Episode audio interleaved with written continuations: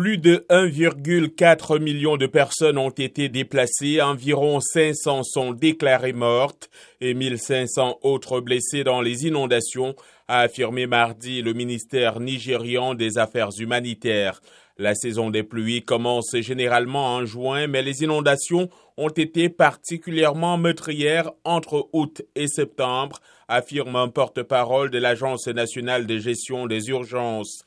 Depuis le début de la saison des pluies, de nombreuses régions du pays le plus peuplé d'Afrique ont été ravagées par les inondations, faisant craindre une aggravation de l'insécurité alimentaire et de l'inflation. Des nouvelles précipitations sont attendues au Nigeria dans les prochaines semaines et l'on craint davantage de dégâts. En 2012, des inondations avaient fait au moins 363 morts et plus de 2 millions de déplacés.